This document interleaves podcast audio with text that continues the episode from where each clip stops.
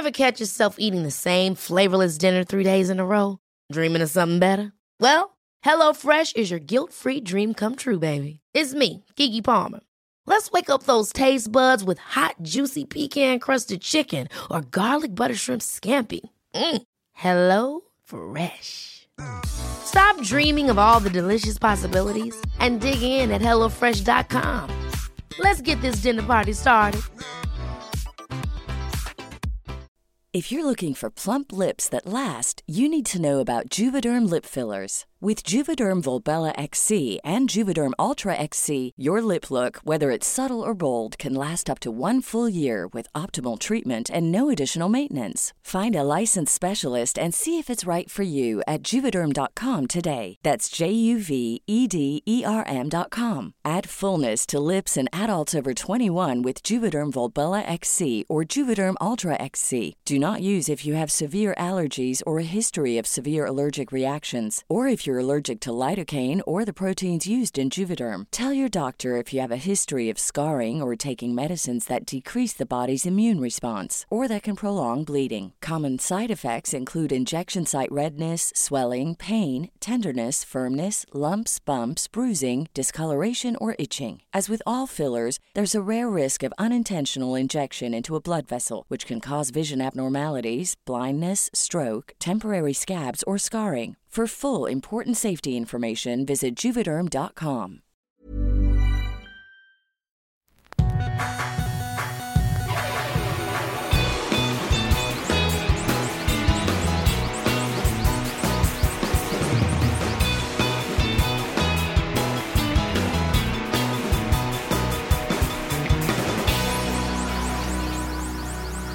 Justo en, en camino ahorita venía escuchando un podcast que hablaba sobre, yo sé que tú leíste el, el libro de Eckhart Tolle, de Be Here Now.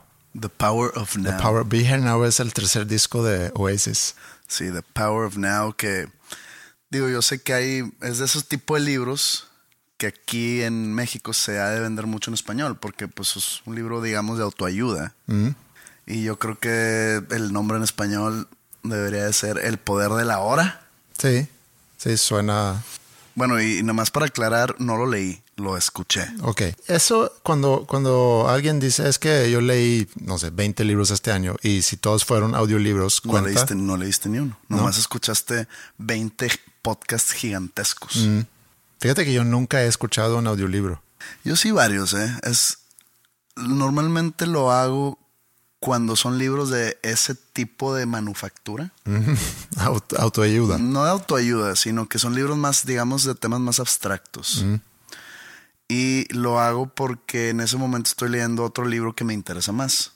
Entonces sé que, por ejemplo, al leer, entre comillas, ese otro libro, el cual decido escucharlo, lo empiezo a leer otra vez, entre comillas, porque sé que me va a ayudar en algo que por lo cual estoy viviendo en esos momentos.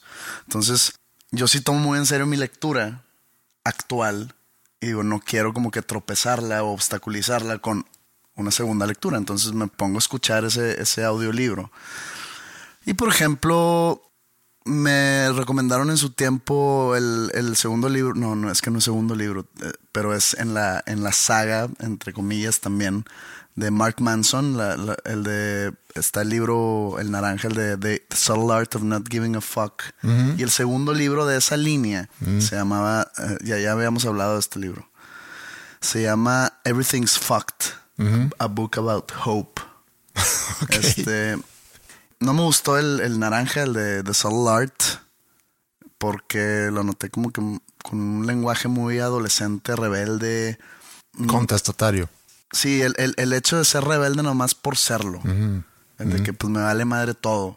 Te recomendamos que te valga madre todo porque la vida va a ser más fácil, cosas así, pero no sé, muy infantil. Sí. Pero entonces el segundo, ya me dijeron, está, está más filosófico, está, está más profundo. Entonces lo empecé a, le- a escuchar y me gustó.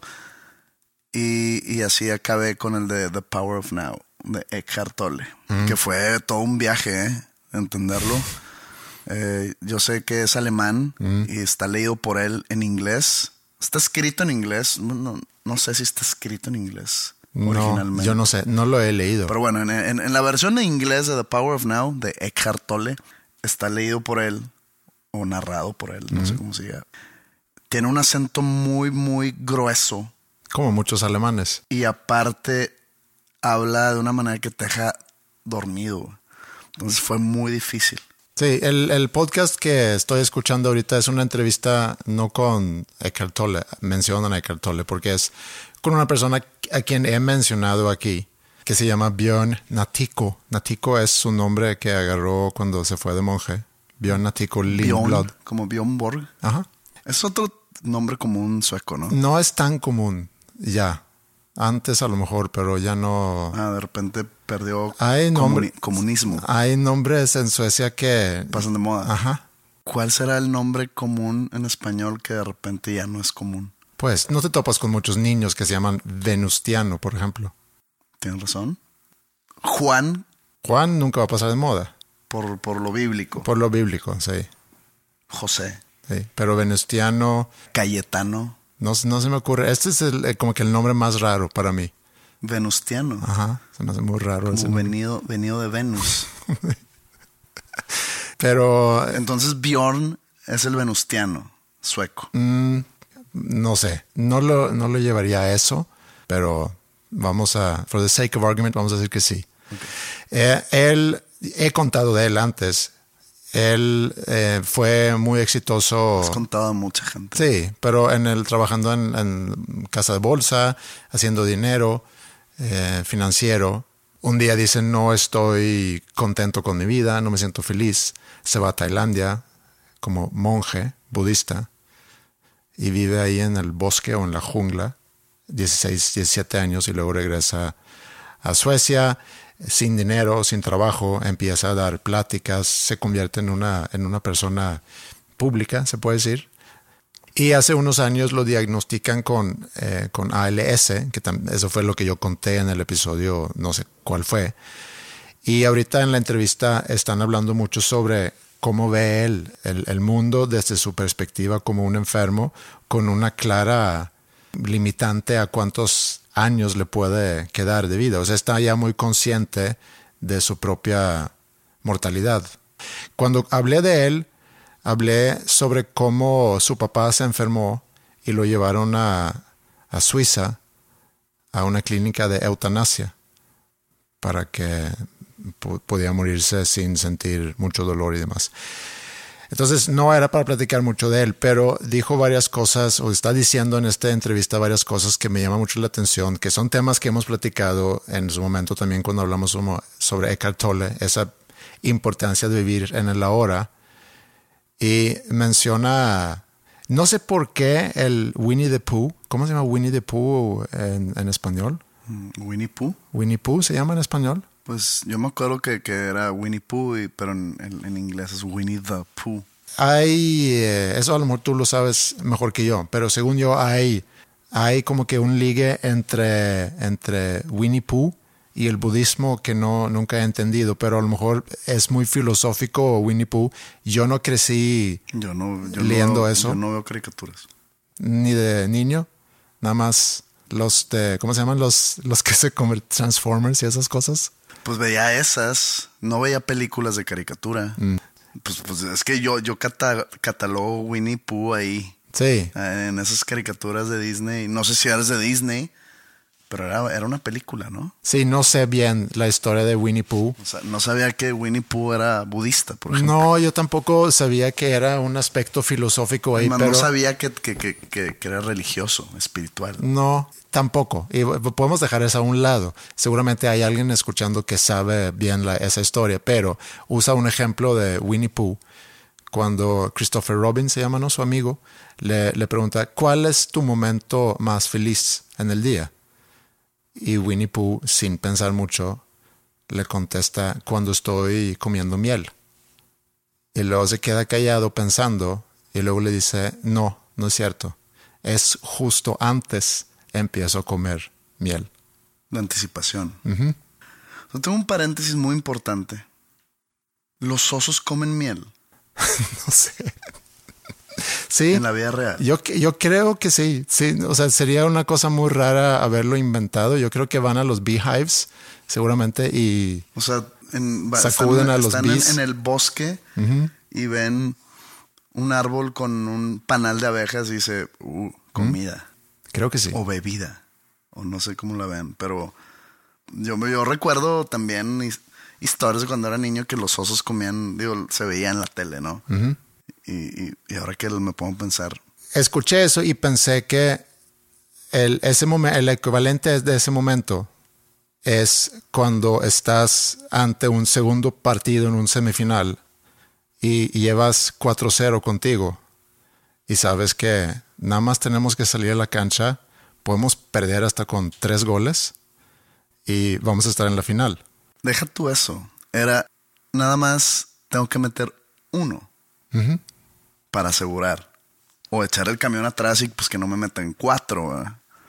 Eh, para los que no saben de qué hablamos, y como siempre, haciéndole honor a nuestra manera de operar, de hablar de noticias viejas. O sea, para cuando esto salga, Ya está la final, la final, de, la final de ida ya se jugó.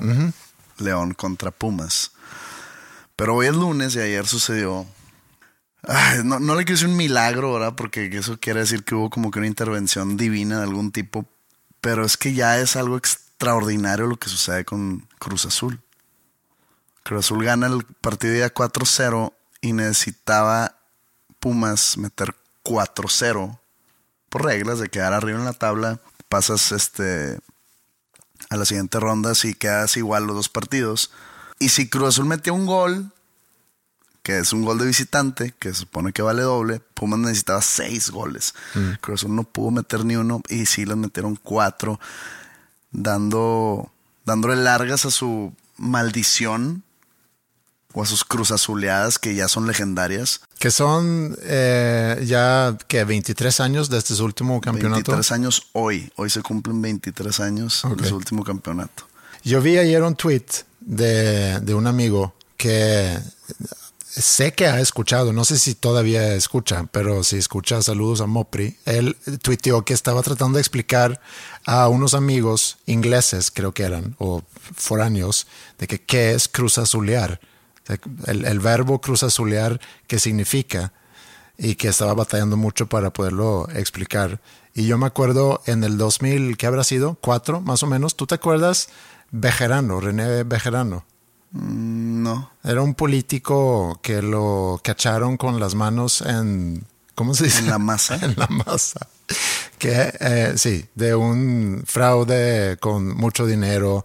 Él, él va, según me acuerdo, va a una oficina, recoge una maleta con dinero. Es demasiado dinero que no cabe en la maleta. Empieza a meter en su saco fajes. Se dice fajes, ¿no? Fajos. Fajos. Fajes es otra cosa. Sí, faje es otro, eh, otro argot de, de- de otra materia. fajos de billetes y, y todo esto está grabado. Y no sé cuánto tiempo pasó, pero él va a, creo que Televisa, a, a dar una entrevista de algún tipo. Saliendo de esa entrevista lo intercepta la gente que trabaja con el broso. Y lo meten ahí, oye, nada más queremos hacerte algunas preguntas y hacer una entrevista rápido. Así es como yo lo entiendo o recuerdo, puede ser que no fue así. Y en esa entrevista ponen ese video con, con este vejerano. Pero él ya sabía que existía ese video. Mm, Creo que no. Ok. Entonces fue pues un gran escándalo y mm, trágame tierra, me imagino, cuando estás ahí en, en un noticiero.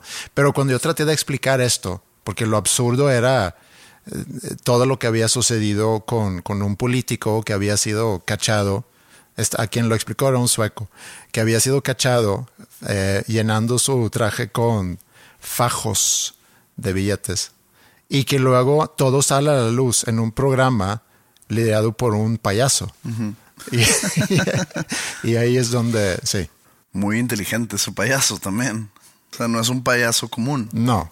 Y, y ya. Pero bueno, regresando a, a- a Cruz Azul, eh, seguramente se sentían muy contentos después del primer partido, haber ganado 4-0 y estaban ya oliendo la final y una posible victoria, un posible regreso a ser el campeón del fútbol mexicano, Y era contra León, justamente. contra quienes habían quedado campeones. Y ahora León está en la final, pero pues ya no está Cruz Azul, está Pumas. Y sí creo que es una maldición real de un tipo, ¿eh? No soy muy creyente en lo esotérico en lo... más, ni sé en qué, en qué columna poner las maldiciones. No, yo tampoco. Eh, no sé, sobrenatural, esotérico, espiritual, no sé. ¿En qué consiste una maldición, para empezar? Pues es como que si alguien los amarró, un amarre le hicieron de magia negra. Tú hablaste de, de ese amarre o de una maldición. Sí, hablamos en algún momento. En tu encuentro con la señora de Los Ángeles. Pero esto sí creo que tiene algo así porque se, se me hace increíble. O sea, ayer que vi el partido, no lo podía creer.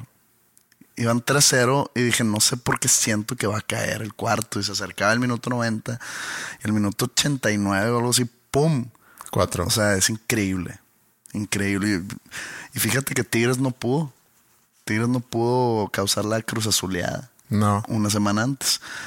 Pero bueno, es no queremos indagar en el tema eh, futbolístico. Ligándolo con lo que platicamos hace muy poco sobre el, ese trauma colectivo, que a lo mejor es algo que tienen ya en sí, el es algo que es algo psicológico que ya lo tienen bien, bien enterrado en su psique. Aunque el entrenador es diferente, aunque el, el, club, todo el club deportivo es diferente. La mística, lo que trae, la mística del equipo. Tú viste la película, hablamos brevemente el fin de semana sobre la película About a Boy, o, el libro About a Boy, que es de Nick Hornsby. Hornsby. Es el que escribió High Fidelity, ¿no? Ajá también. Y Fever Pitch. Fever Pitch. Y Fever Pitch se trata, el libro se trata sobre un niño que crece como fan de Arsenal. Y es toda su relación con el club de fútbol de Arsenal. Y luego hacen película de eso y lo... Pero lo hacen de béisbol, ¿no? Lo hacen de béisbol y sobre los Red Sox. Pero coincide la película porque eh, lo graban, no sé en qué año fue esto, 2012, 2013, hablando de maldiciones. Pero ya se había roto la maldición de los Red Sox. Se me hace que no se había roto la maldición. Creo que se rompió como en el 2005, algo así, ¿eh? Pues a lo mejor eh, eso fue cuando salió la película, no me acuerdo. ¿No te estás confundiendo de maldición? No. Porque está la maldición de los Chicago Cubs, que duró 108 años y se rompió en el 2016. Y yo sé, yo sé la historia detrás de la maldición le, le llaman The Billy Goat Curse. Y aquí es el del Gambino, ¿no? del Bambino, de, Bambino. Babe Ruth. Ah, sí, claro. Gambino, ese es otro. Este, la de Red Sox era la, maldición de Babe Ruth. Esta era The Billy Goat Curse. Y cuenta la leyenda que hace 108 años se presenta en Wrigley Field, el, el parque o el estadio de los Chicago Cubs, una señora que, que pues se notaba así, pues, digamos, media gitanesca. No tengo otra palabra para describir eso. Y, quería entrar al estadio. Ella tenía su boleto, pero no la estaban dejando entrar porque llegó con una cabra. De que pues, no, no, puede entrar, la cabra no puede entrar. No tenía boleto. No tenía boleto la cabra. Pero pues la voy a sentar aquí en mi regazo. No, la cabra no entra, no entran cabras. O sea, si, si fuera un gatito, pues bueno, ahí chance sordealo abajo del, del, del, abrigo. Del abrigo, no sé, no, pero una cabra, pues no, güey. Total, se emputa la gitana y les tira la maldición. Ustedes no van a volver a ser campeones en no sé cuánto tiempo. Y el guardia que está bueno, señora. Siguiente.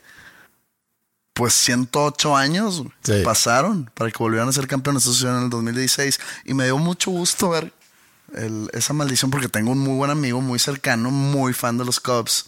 Y desde que éramos niños lo veía sufrir por sus Chicago Cubs y quedaron campeones y, y pues sí festejé por dentro de que 22 segundos. Está bien, como, sí, empático de tu parte. Empático. Sí, pero Fever Pitch, que no me acuerdo si la película también se llama Fever Pitch, es con Jimmy Fallon, se me hace que es, el que sale como actor ahí, ¿no?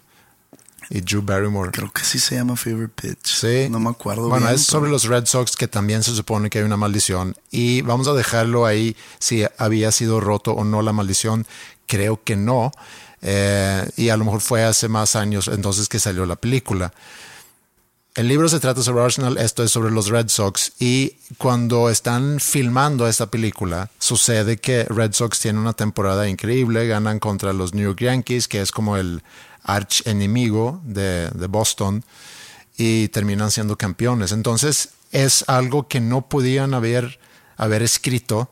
Haber planeado. haber planeado, sino así sucedió y entonces, según entiendo, pues manejaron la película alrededor de cómo iba la temporada del, del equipo. Hay una historia muy buena que no tiene nada que ver con maldiciones.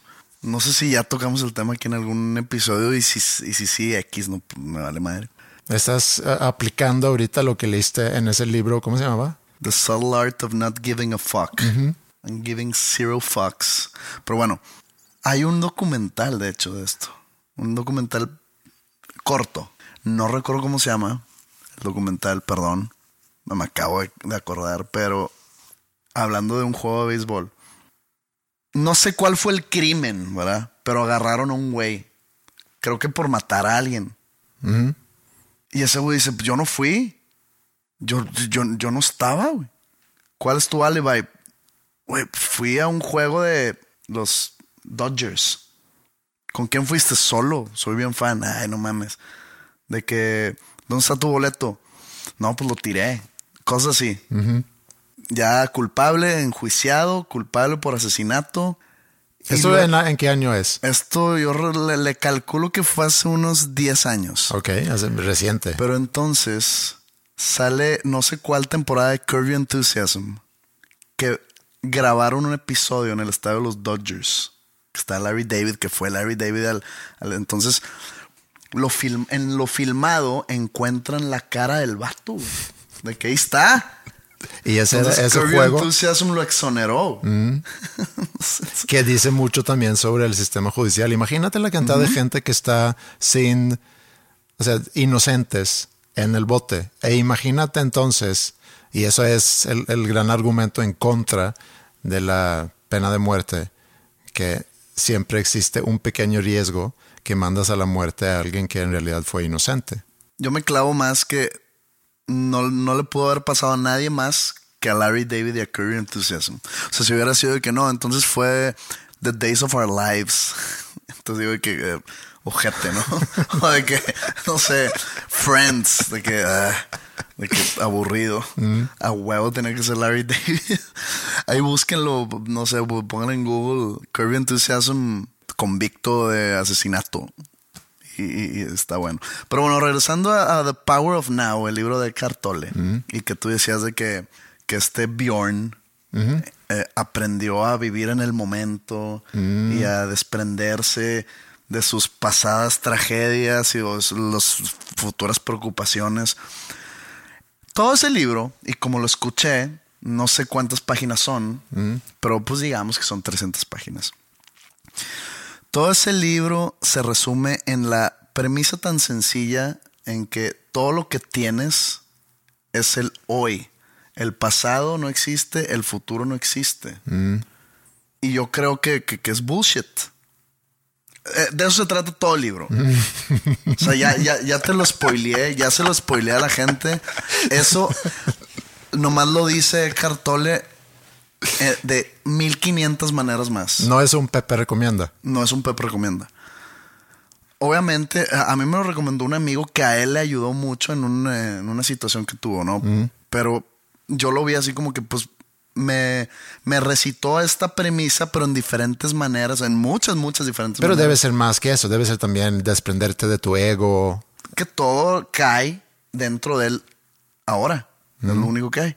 Y yo digo, oye, Cart, pero pues el futuro no existe, pero va a existir en un momentito. Sí. O sea, mis preocupaciones o mis pendientes van a venir a morderme el culo en unos segundos.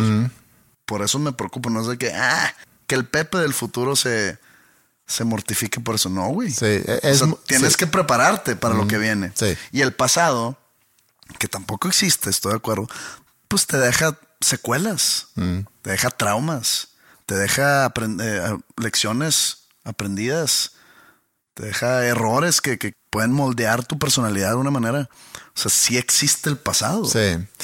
Sí, es muy, es muy difícil eso y es muy complejo y, y, también qué tan literal es todo eso. Porque yo puedo entender si alguien me dice, no te preocupes por esa junta que vas a tener en la tarde porque en algún momento va a llegar esa junta y la vas a tener, pero no vale la pena estarte preocupando ahorita porque todavía no estás ahí.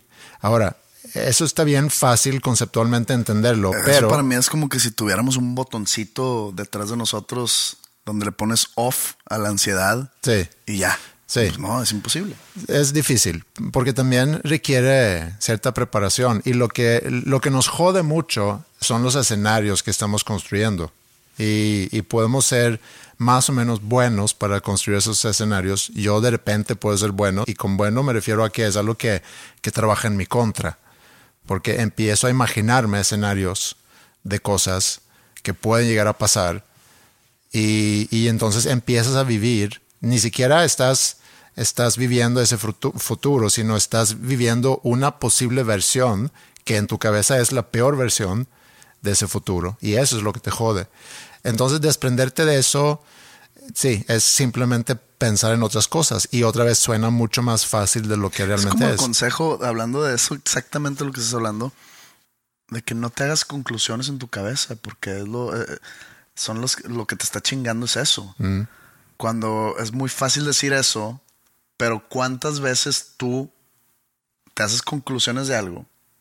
Por ejemplo, eh, un amigo mío acaba de tronar con su novia y hablé con él dos, tres días después de lo sucedido. Y le pregunté, pues, ¿cómo estás, güey? ¿Cómo vas? ¿Cómo te sientes? Y pues ya sabes, ¿no? El típico, no, pues este, me está llevando la chingada, bla, bla, bla, bla. Y dice, pero lo peor es que me estoy haciendo ideas que me mandó a la chingada por otro güey. Y yo, de que tienes alguna base o algún fundamento de donde estés construyendo esa idea, me dice, no, Pero es una Dije- posibilidad. es una posibilidad. Yo, ¿por qué es una posibilidad? ¿Por tu inseguridad? No, pues es que, güey, no sé qué me empezó a dar así como que le, le quiso dar vida a su argumento. Yo le dije, güey, es una idea que te estás construyendo y que al final es lo que te está desmoronando. Esa idea ficticia, porque es ficción. No, pero es que imagínate que, sí, es, pues, todo imaginario. Imag- ficción es algo imaginario. Es muy fácil decirlo, pero va a estar bien duro, porque yo, yo he pasado por lo mismo. Estar bien duro ponerle off Sí. a ese tipo de, de- de esa manufactura de pensamientos. Cuando caes en ese rabbit hole, puede ser una caída libre. Y lo contrario a eso fue a lo mejor lo que le pasó a Cruz Azul. Estaban en el vestidor antes del partido, muy confiados en que nada más vamos a salir, metemos un gol. Es como Winnie the Pooh. Estaban en el momento antes de comer la miel. Estaban bien felices, bien relajados, porque ahorita ya vamos a pasar a la final y tómala.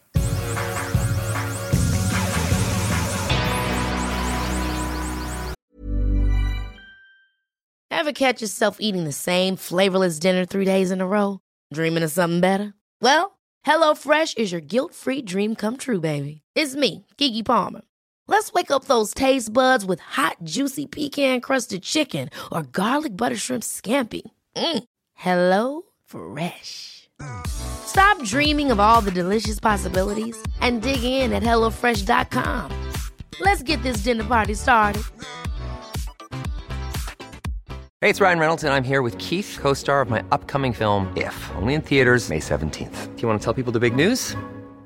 All right, I'll do it. Sign up now and you'll get unlimited for $15 a month and six months of Paramount Plus Essential Plan on us. Mintmobile.com slash switch. Upfront payment of $45 equivalent to $15 per month. Unlimited over 40 gigabytes per month. Face lower speeds. Videos at 480p. Active Mint customers by 531.24 get six months of Paramount Plus Essential Plan. Auto renews after six months. Offer ends May 31st, 2024. Separate Paramount Plus registration required. Terms and conditions apply if rated PG.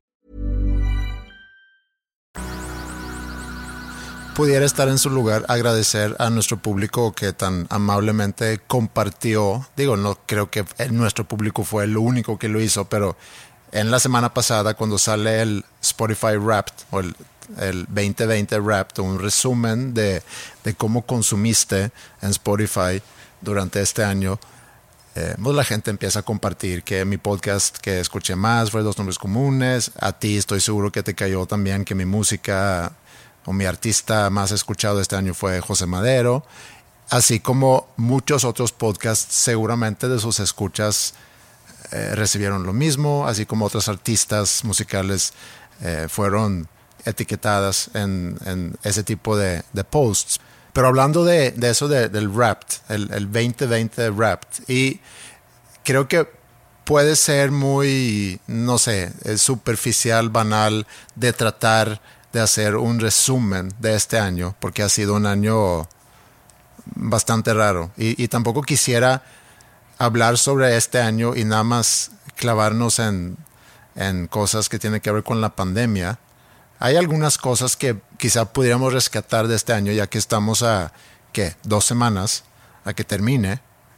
Y no es como que el 2021 se ve así como que No, muy no se ve mejor. prometedor. Y yo, no por pararme el cuello, pero yo en, en la antesala de este año, así como, como Winnie Pooh, justo antes de comerse esa miel, Antes de que empezara este año. eh, antes de que empezara el 2020, yo no tenía grandes expectativas. Y normalmente puedo sentir este próximo año van a pasar cosas muy padres y no sé qué. Yo sentí una melancolía ante el 2020 ya en el Eres 2019 brujo ahora.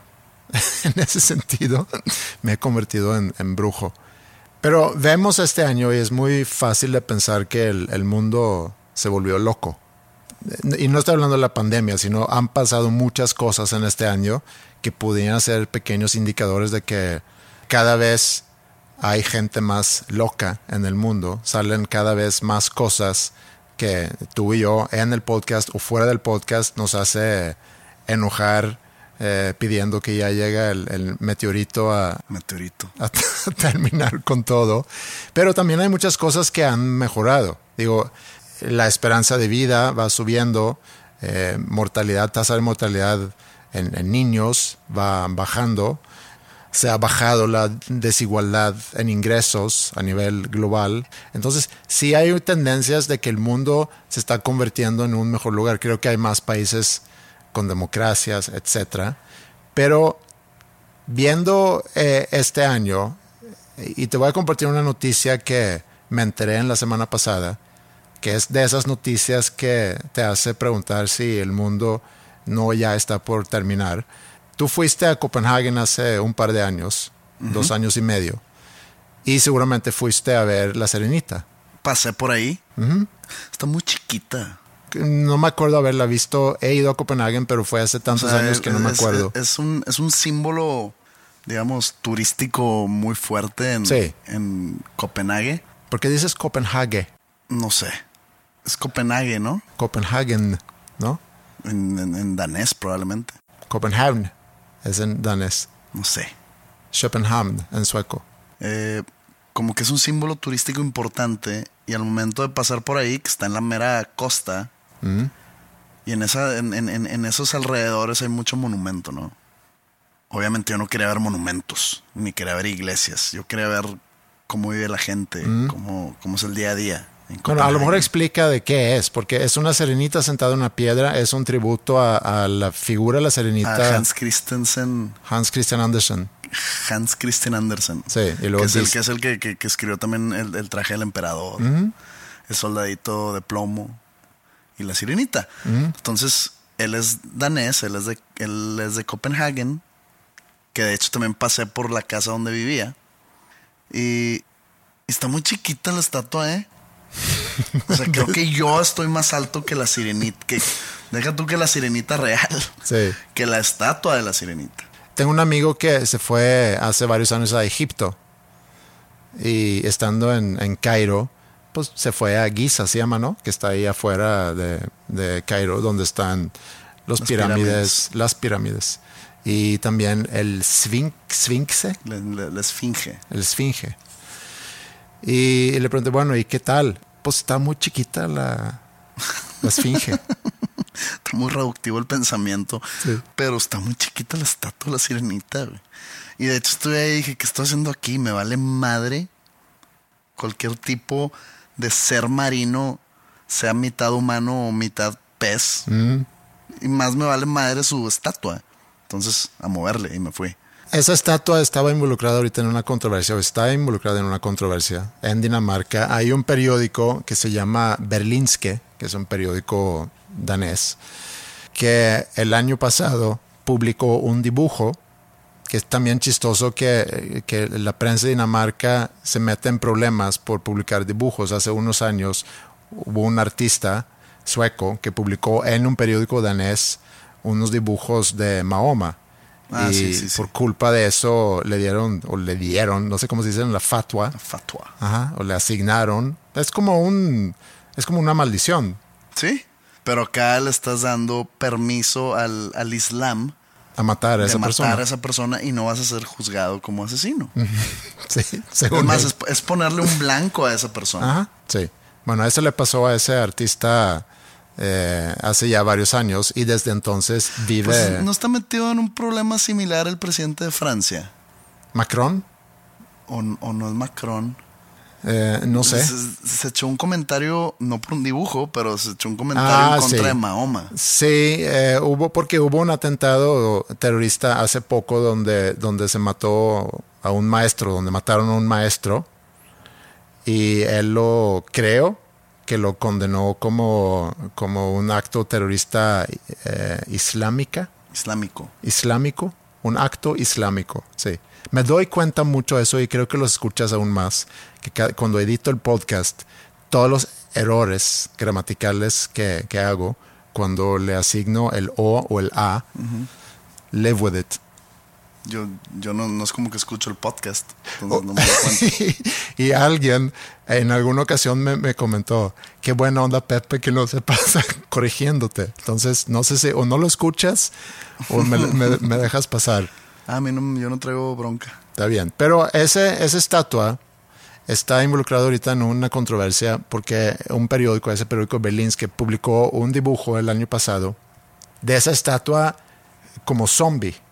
O sea, habían hecho como una caricatura de la estatua como zombie. Fue, fue problema. Pues problema porque los herederos, los herederos o la familia de Edvard Eriksen, que es el, el escultor, el artista, que ya se murió, pero al parecer no sé cómo funciona eso, que él hizo esa escultura, no sé cómo genera ingresos o el patrimonio de esa escultura.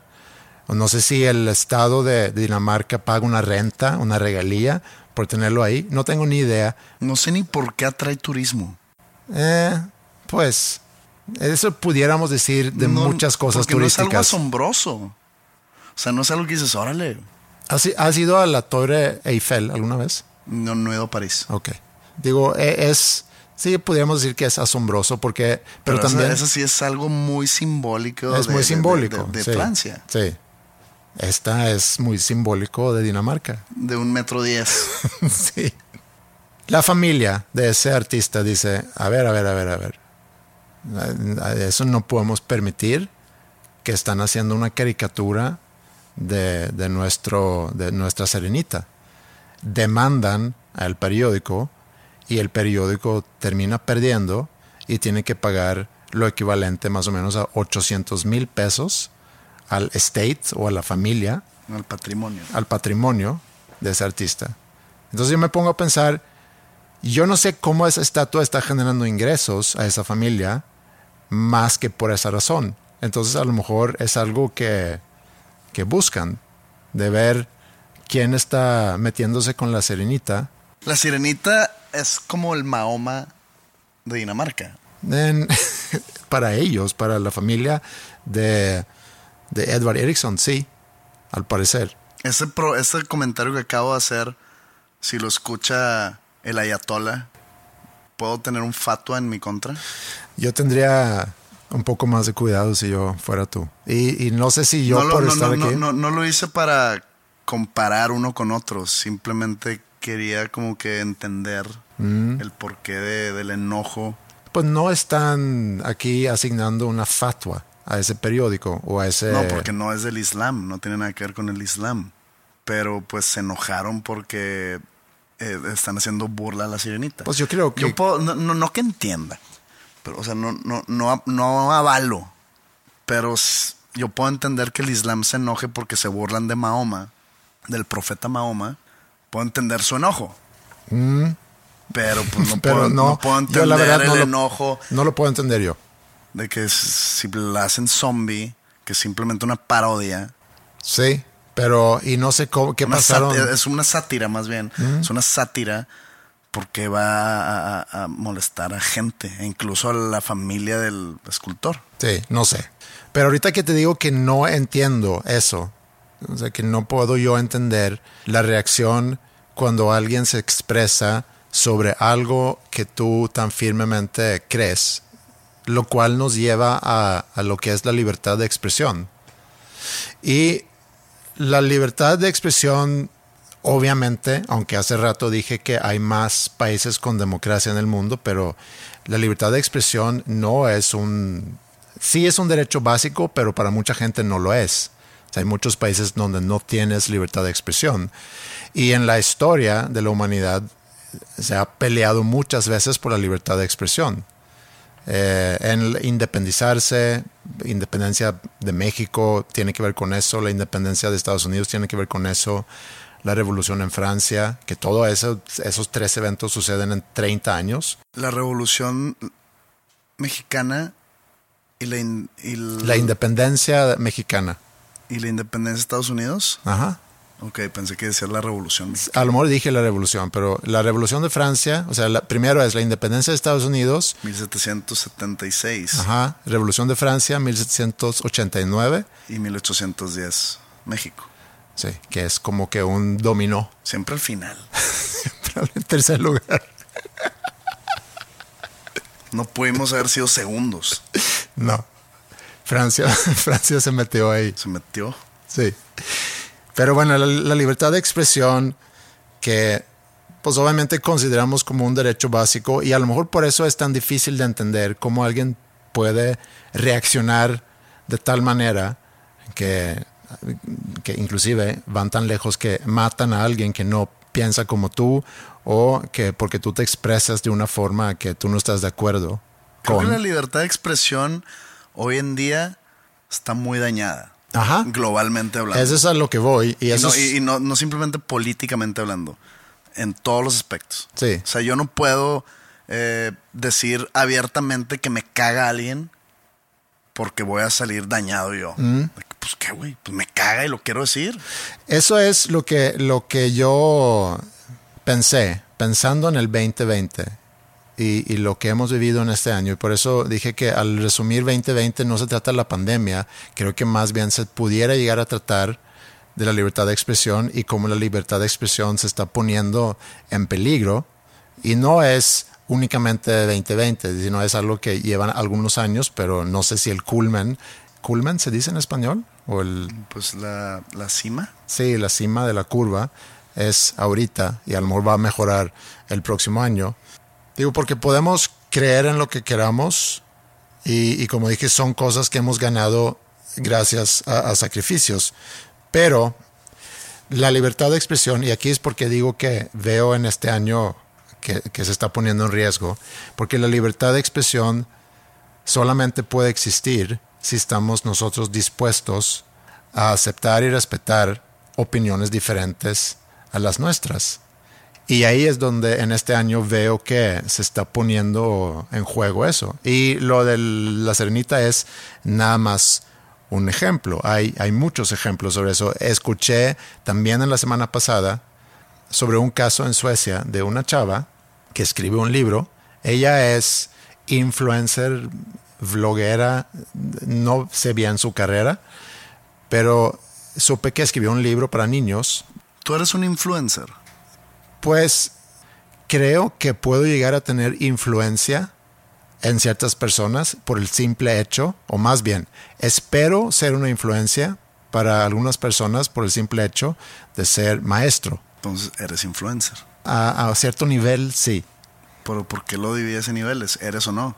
pero hay quienes tienen mucha influencia y otros que tienen menos. Yo a lo mejor tengo algo de influencia. Pero eres influencer al fin del día. Sí, entonces pudieras, por definición, sí pudiera con ser considerado influencer. Muy bien. Eres influencer. Noto, Felicidades. noto algo de sarcasmo, No. ¿no? Soy cero sarcástico. Así como tú eres un influencer también. Yo soy un influencer. ¿Mm? Está bien. Las marcas no me contratan para hacer unboxings, pero ¿no? Dale. pues aquí estoy, abierto a la posibilidad. Soy un, un influencer sin trabajo. Es que hay dos tipos de influencers. Los influencers que realmente influyen y otros que... Bueno, esta chica influencer que no sé bien de qué habla, pero escribe un libro para niños sobre un niño. Es un, es un libro chiquito, no sé, 8 o 12 páginas. sobre un niño que viaja a Sudáfrica para conocer a los animales que viven en Sudáfrica, siendo Sudáfrica un país muy conocido por, por sus parques, por su fauna, se dice. De Flora y fauna. Flora y fauna de animales. Está el Kruger National Park, un parque muy famoso. Kruger. Kruger se llama, sí. Donde puedes ir a safari y ver, no sé, leones, cebras, elefantes. Tigres no, porque los tigres no viven en África. No viven. digo, debe haber tigres en África, pero no son de África. No son de África. Y genera mucha controversia ese libro.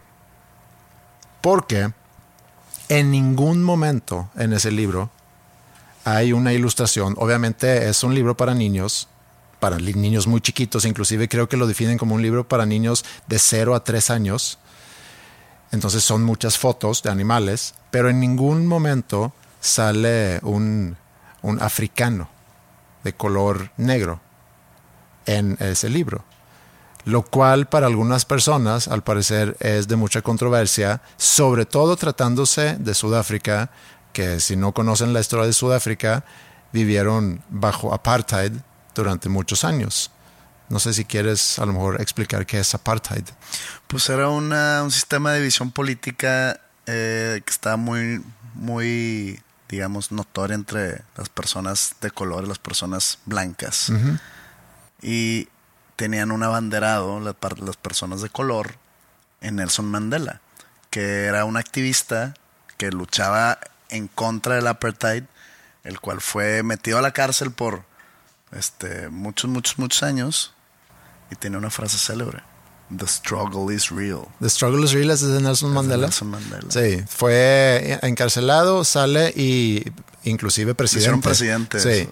Bueno, apartheid es del 48, curiosamente, el mismo año que sale la Declaración Universal de los Derechos Humanos. Digo, es un fun fact. Bueno, se- se- es necesario decir las diferencias en cuestión material que, que vivía el apartheid. O sea, en, por ejemplo, en Estados Unidos, pues en los 50, 60, que, que, las personas de color tenían sus propios restaurantes o sus propias áreas en, en restaurantes o sus propias áreas en, en- en colegios, pero las condiciones de vida no eran tan, tan, tan, tan diferentes como en Sudáfrica lo era. Mm, y eh, sí, porque había muchas reglas. No, no, no podían ir a la misma escuela, inclusive no tenían derecho a, la misma calidad de educación. No podía haber parejas interraciales. Tenían todo separado. Se dio un fin a eso, creo que a principios de los noventas, por ahí más o menos. Pero duró muchos años. Entonces la crítica es, no puedes hacer un libro, aunque es un libro para niños, que se trata sobre animales, sin tomar en cuenta esa historia del país. Pero pues si es de animales, ¿por qué luchan para que salga una persona de color? Porque, Porque se va a Sudáfrica a conocer los animales, Mm, pero también hay, al parecer, no he visto no yo el la libro. población humana. No, pero conoce a algunas personas ahí. Creo que inclusive ella tiene parientes en Sudáfrica, parientes blancos, entonces va a visitar a los parientes. Seguramente salen en algunos dibujos que son blancos y luego salen los animales y la crítica es ¿por qué no sale ningún... Pues porque mis parientes son blancos. Sí, Sí te entiendo. O sea, te estoy tratando de llegar a un punto de explicación, pero pues sí, meteorito. güey.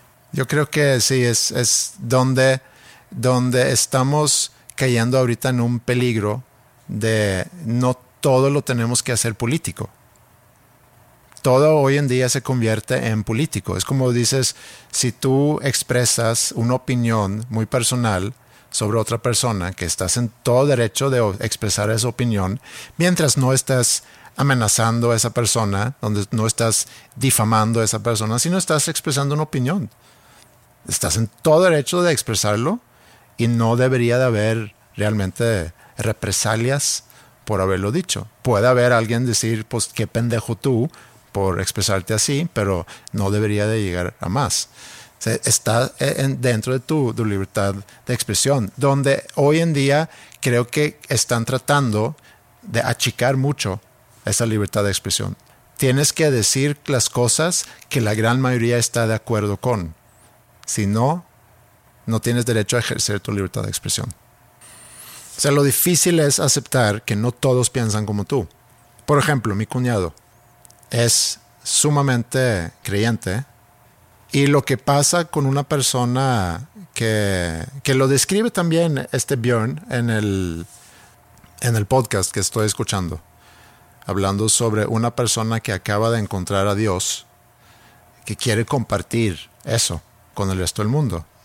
Cuenta una historia de cómo un católico, eh, sacerdote alemán, y no era Lutero, sino era otro, que un día tiene un, un encuentro con, con Dios, una revelación espiritual, no sé cómo llamarlo, y su conclusión es, de aquí en adelante no hay manera que yo dé mi sermón en latín, que era lo costumbre. O sea, no, no podías leer de la Biblia más que en latín.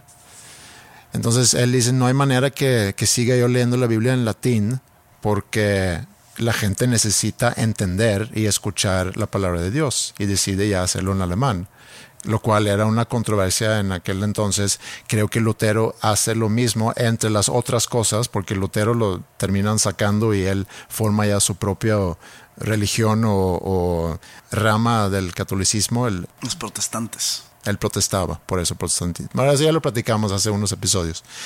Mi cuñado entonces es muy creyente y tiene ese encuentro hace unos años con Dios y lo que entonces intenta es hacer a todos ver el mundo como Él.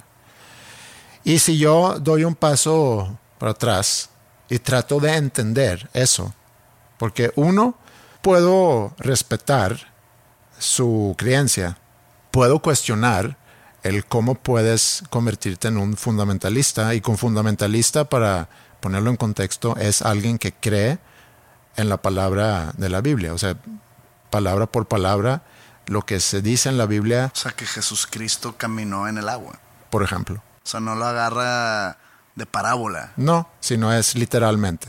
Así es como yo lo entiendo. Tampoco quiero poner palabras en su boca, pero en algún momento tuve esta plática con él y así me lo, así me lo expresó. Y si además, cuando tú has vivido una experiencia así, tu reacción natural es compartir esa palabra o ese encuentro o, ese, o esa revelación con el resto del mundo para que sientan lo mismo, pero también porque crees firmemente que quien no acepta a Jesucristo en su vida está condenado a vivir una eternidad en el infierno. Entonces, también nace de un lugar de preocupación por el prójimo. Sí te entiendo, pero estás tú diciéndome una teoría, lo que tú piensas que es, pero no, lo, no, no la comparto contigo. Y no hablo de tu cuñado, hablo en general. O sea, no es como que están preocupados por ti y se quieren salvar. Simplemente lo hacen para ellos sentirse mejor sobre sí mismos comparándose contigo. Sí, estoy tratando de entender la situación porque ese es un buen ejemplo de por qué pensamos de forma distinta.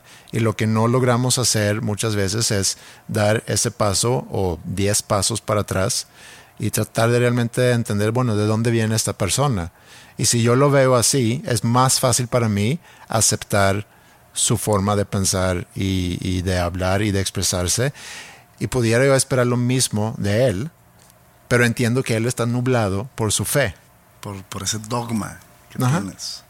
Y mucho de eso también tiene que ver con que nuestra reacción emocional impide que podemos ver las cosas con claridad y con objetividad.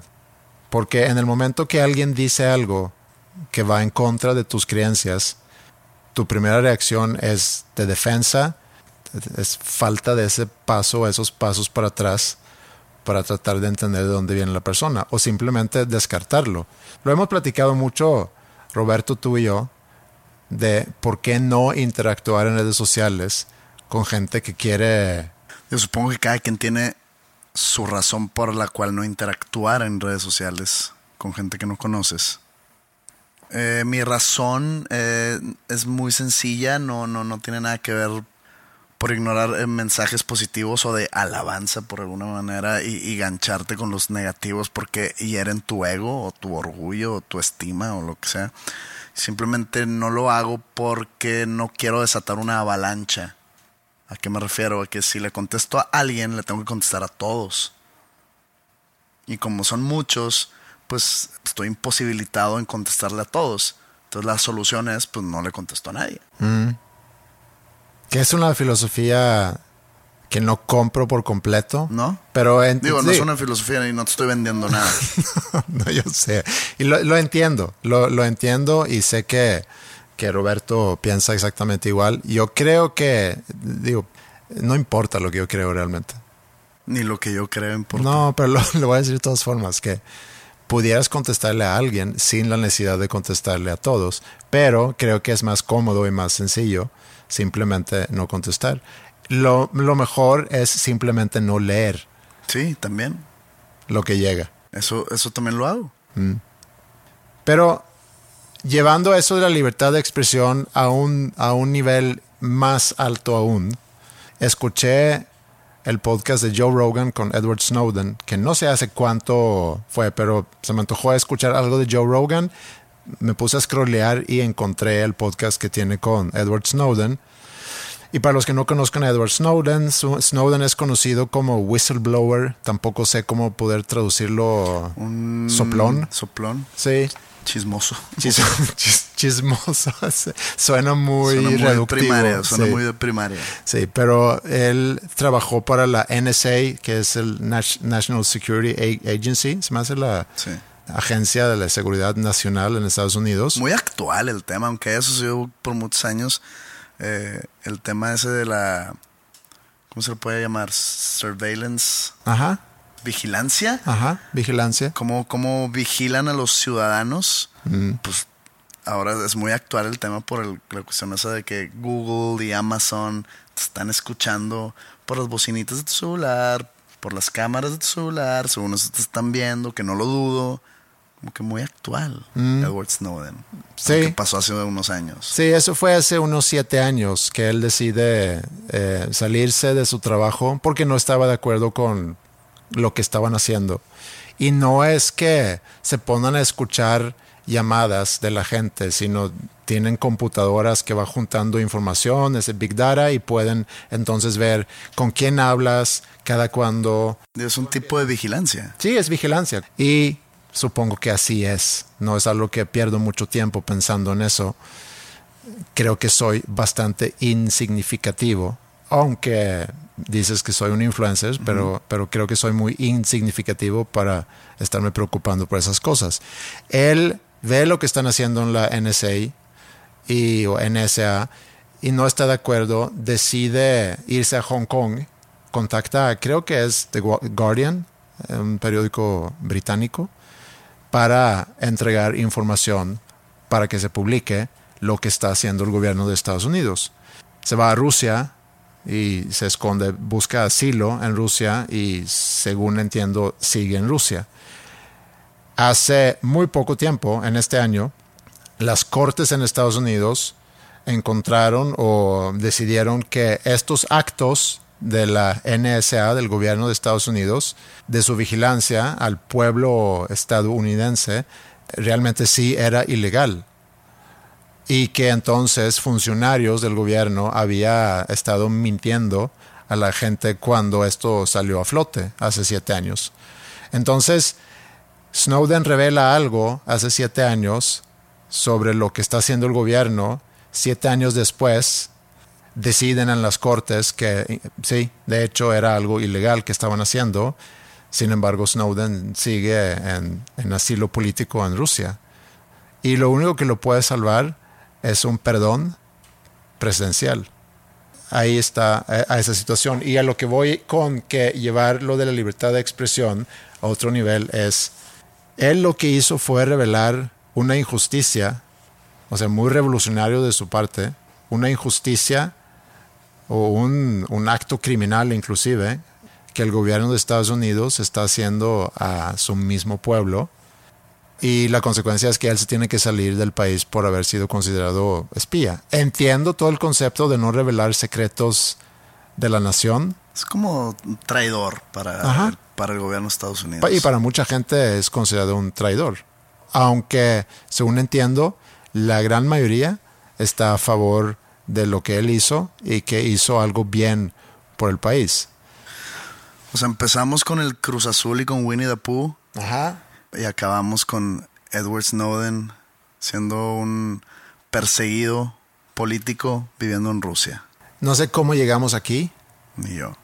pero pues a veces es así en Hay este que encontrar podcast. conexiones entre varios personajes de la historia. Winnie the Pooh, el club de fútbol de Cruz Azul, Edward Snowden, Bjorn y La Sirenita. Y con eso le damos cierre a este episodio. Sí, ya, vámonos. Bueno, muchas gracias a todos ustedes. Ni la bienvenida les dimos porque arrancamos luego, luego, pero gracias por estar aquí ¿Lo, con lo puedo nosotros. decir todavía? Ah, bueno, bienvenidos al episodio 176 de Dos Nombres Comunes. Y adiós.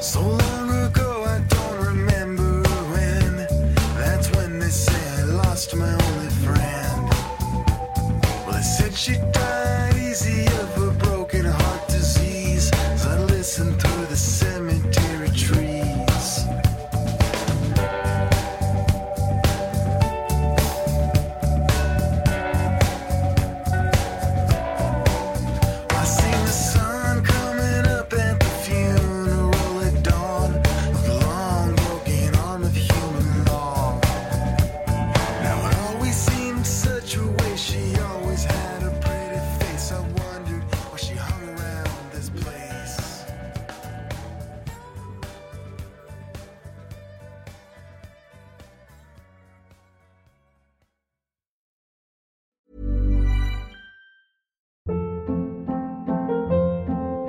Hold up. What was that? Boring. No flavor. That was as bad as those leftovers you ate all week. Kiki Palmer here, and it's time to say hello to something fresh and guilt-free. Hello Fresh. Jazz up dinner with pecan-crusted chicken or garlic butter shrimp scampi. Now that's music to my mouth. Hello Fresh. Let's get this dinner party started. Discover all the delicious possibilities at hellofresh.com.